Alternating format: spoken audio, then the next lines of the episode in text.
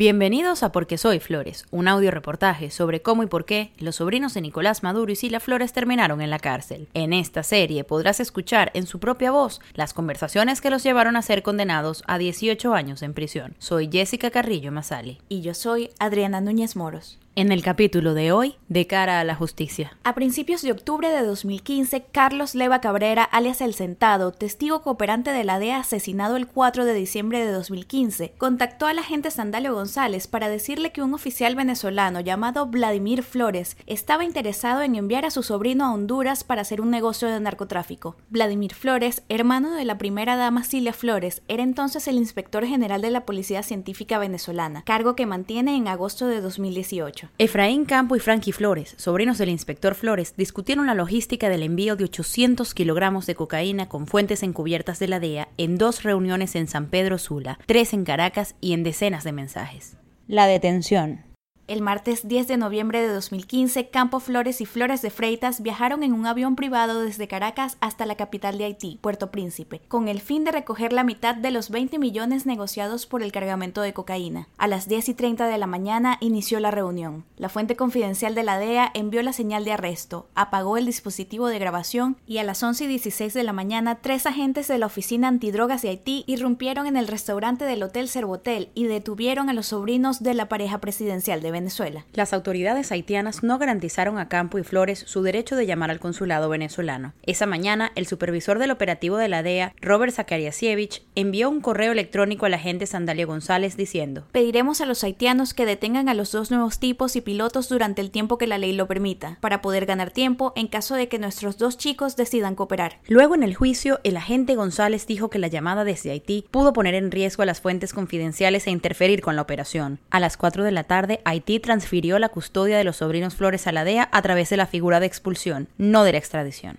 Media hora después, el avión de la DEA despegó con Campo y Flores a bordo, esposados de pies y manos. La aeronave aterrizó a las 8 y 10 de la noche en Nueva York. Allí ofrecieron la llamada telefónica. Campo llamó a su suegro y Flores rechazó la oferta. Pasada la medianoche del 11 de noviembre de 2015, los Flores fueron transferidos al que sería su hogar por los siguientes dos años, el Centro Correccional Metropolitano en el sur de Manhattan. El caso fue asignado al veterano juez Paul Crotty. La acusación fue asumida por los fiscales Emil Bobé y Brendan Quigley bajo la dirección del fiscal del Distrito Sur de Nueva York, Prit Barara. Los sobrinos Flores fueron defendidos inicialmente por el bufete internacional Square Patton Box. Estuvieron también bajo el amparo de abogados públicos. Finalmente, Campo y Flores fueron representados por las renombradas firmas Boyes, Schiller Flexner y Sidley Austin. De acuerdo con la organización Human Rights Watch, en 2013 solo 3% de los acusados por delitos de narcotráfico en Estados Unidos decidió ir a juicio. El resto se declaró culpable o llegó a acuerdos de cooperación con las autoridades.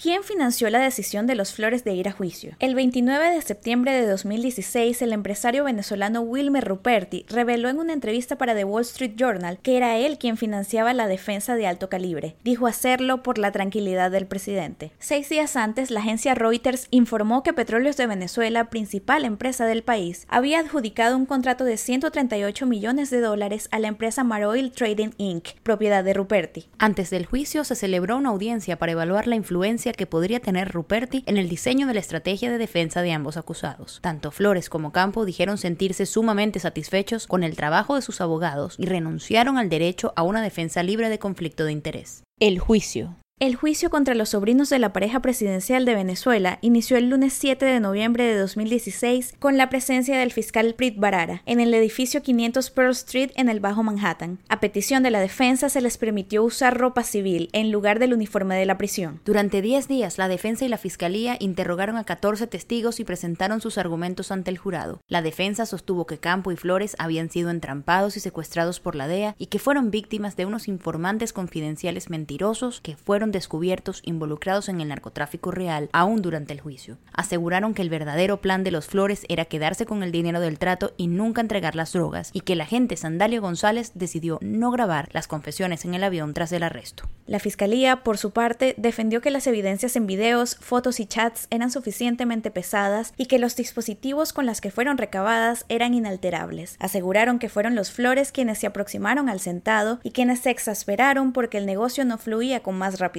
Los acusadores dijeron: Nos han hablado de lo temerarios que son los miembros del cartel de Sinaloa y luego quieren hacernos creer que ellos iban a robarles 11 millones de dólares. Sobre las grabaciones del avión, el agente González explicó que los procedimientos de la DEA no obligan a grabar las conversaciones durante los traslados de detenidos y defendió que llevó una minuta escrita. El 18 de noviembre de 2016, Campo y Flores fueron hallados culpables del delito de conspiración para importar drogas a Estados Unidos. El jurado llegó a un veredicto unánime en siete horas. De acuerdo con la ley estadounidense, para que exista una conspiración, dos o más personas deben acordar la fabricación o la distribución de drogas sabiendo que Estados Unidos sería el destino final. El juez Crotty explicó que para que alguien sea considerado culpable de una conspiración no es necesario que se incauten drogas, que sean drogas reales o que el delito en efecto se haya llevado a cabo, sino que se haya mostrado un plan real para cometerlo. Campo y Flores acumulaban un nivel de ofensa federal de 44 puntos, suficientes para ser condenados a cadena perpetua. La fiscalía apostaba por una pena de 30 años como mínimo. La defensa, por su parte, consideró que 10 años serían un castigo ejemplarizante.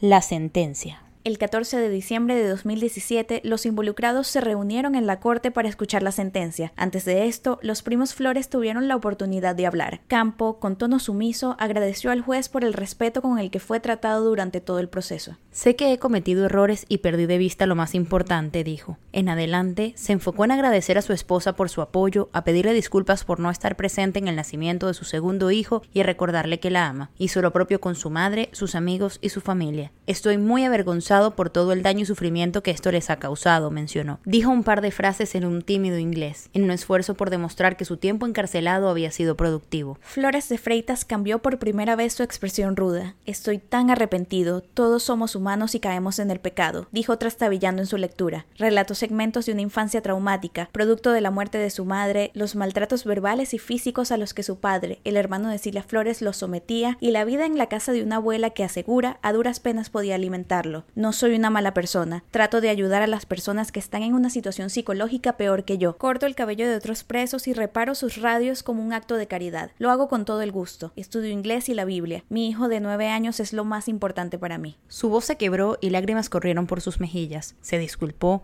Aclaró su garganta y continuó. Estoy deshecho y desconsolado al saber que no estoy con mi hijo mientras crece. Le pido que me dé la oportunidad de reponer mis errores, suplicó el juez, aún entre lágrimas. El juez tomó entonces la palabra. Campo Flores entrelazó los dedos. Frankie Flores miraba atento. Voy a imponer una sentencia de 18 años y una multa de 50 mil dólares a cada uno, dijo Crotty mirando a los acusados directamente y aclarándoles que no tendrían libertad condicional. La justicia debe ser fuerte pero misericordiosa, si no sería crueldad, dijo el juez. Los ahora condenados asintieron lentamente con la cabeza. Por sugerencia de la defensa, fueron enviados juntos a la prisión federal de baja seguridad Coleman, en Orlando, Florida, para facilitar las visitas familiares desde Venezuela. Tres días después de la sentencia, los abogados defensores activaron el proceso de apelación. Este aún no está cerrado. Esta historia continuará. Para leer la transcripción de este audio, leer más sobre el juicio y escuchar los 13 capítulos de la audioserie, visita porquesoyflores.com. Para recibir los audios directamente, suscríbete en porquesoyflores.com